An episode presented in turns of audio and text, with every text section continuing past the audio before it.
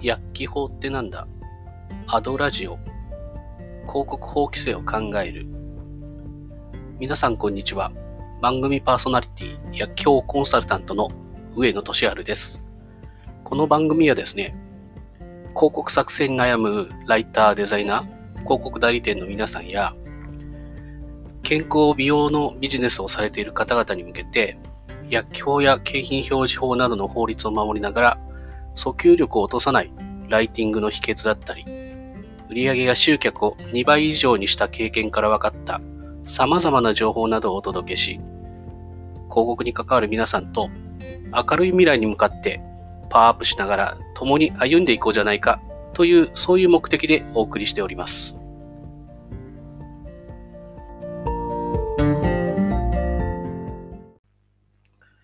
さて、今回はですね、まあ、薬機法って何の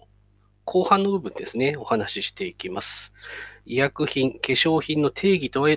定義とはというテーマでね、えー、と話していくんですけども、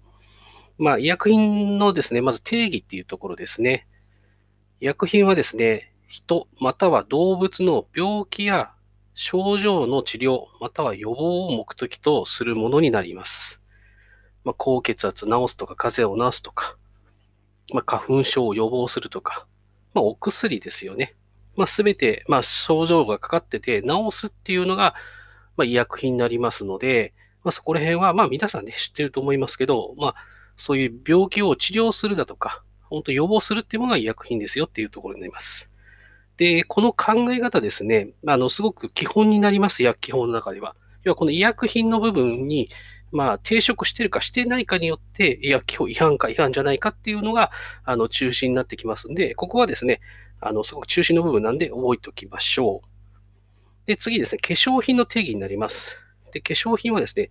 人の体を清潔、美化、変容を変える、または皮膚や髪を健やかに保つ目的で使用されるものであって、で、ここからが大事なんですけども、人体に対する作用が緩和なものになります。まあ、いや、あの、薬よりも、まあ、あの、まあ、効き目が若干弱いというところが、まあ、薬の、あの、化粧品の方の定義になってきます。まあ、商品としては、まあ、わかる通り、まあ、メイキャップの化粧品だとか、シャンプー、リンスとかヘアトニックとかですね、まあ、香水とか歯磨き、まあ、石鹸とかですけども、まあ、大体ドラッグストアにね、あるようなものが、まあ、化粧品と言われるものになります。で、この医薬品と化粧品、もしくは医薬品と健康食品ですね、このまあ区別というか、まあ、の判断基準みたいなものがありますんで、まあ、これはね、まあ、前半の方から結構喋ってますけども、まずまあ医薬品と誤解されるようなものは表現禁止っていうのが、まあ、医薬あの薬機法の違反の部分になりますんで、そこが判断基準です。なので、ある意味、医薬品だとか化粧品だとか健康食品というところは、ちゃんと定義を持って区分をしましょうっていうのを、今までお話ししてきた部分になります。ですから、医薬品っていうのは、まあ、治療、予防するものであって、で化粧品は、まあ、人体に対して、まあ、作用が軟和なものです。なのにですね、まあ、化粧品で、まあ、病気が治るとかっていうのは、まあ、ある意味こう治すのはやっぱ医薬品でしょって話なんで、ある意味範囲を超えてきてしまうので、まあ、薬機法違反ですよっていうところですし、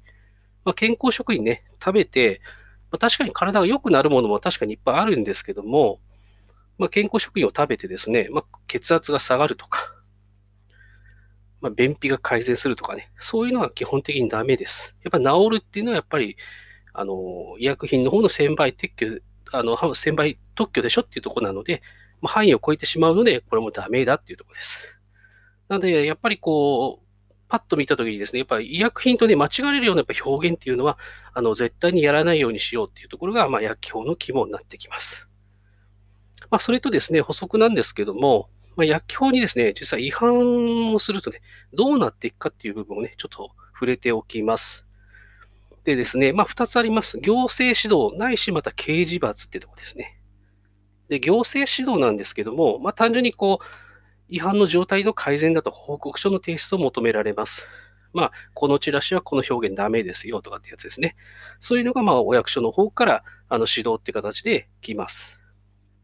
でですね、ま、これはですね、大体の9割ぐらいはですね、これはね、結構同業者の告発だったりします。まあ、前のね、放送でも言ってたんですけども、下手すれば、まあ、エステサロンの行って、まあ、こういうふうに治ります、休めますよっていうのをボイスを取って、でそれを提出して、まあ、行政指導が入るっていうのも結構ザラにあります。で、これがですね、大体推定ですけど、大体年間50万件以上ぐらい指導があると言われてます。なので、まあ結構な数ですよね。これってまあ基本的にあまりこう世に出回らない情報なんですけども、大体そんな感じだそうです。なので、まあある意味こう、周りの競合店とかいろいろお店出してる中で、まあ1店舗だけめちゃめちゃ売れてると。で、その売れてる店をどうにかしようって形で、まあやっかみで通報するなんてことは結構多々あるようですね。まあそういうとこでもまあある意味告発的なのがほとんどだそうです。で、刑事罰です。これは罰金ですね。もういきなり罰金っていうことも結構あるそうです。で、この罰金は罰金だけで済まされるわけじゃなくて、これは前科一般ということで刑事罰になるんで、ここ気をつけといてください。まあ、下手すら広告費がいっぱいあるんで、違反しても罰金だけでいいやつって、違反広告出す会社も多々あります。ただこれって最終的には、まあ、刑事罰ということで、前科一般になりますので、まあ、会社のね、こう地位が落ちたりだとかしますんで、まあ、やめた方がいいですねって話ですね。で、これもやっぱり同業者の告発が9割。で、これは大体推定年間100件ぐらいかなってところになりますね。で、いきなりやっぱり、こう、初めに行政指導が入った後に警察が来るかなっていう場合もあるんですけども、いきなり警察がポンって来て、罰金ですっていうのもあるそうなんで、まあ、気をつけましょうっていうところですね。なので、まあ、ちょっと前にもお話したんですけども、口頭でのセールスでも、まあ、ボイス取られてしまったら、やっぱり基本的に捕まるっていうのも結構押さえておいた方がいいというところになります。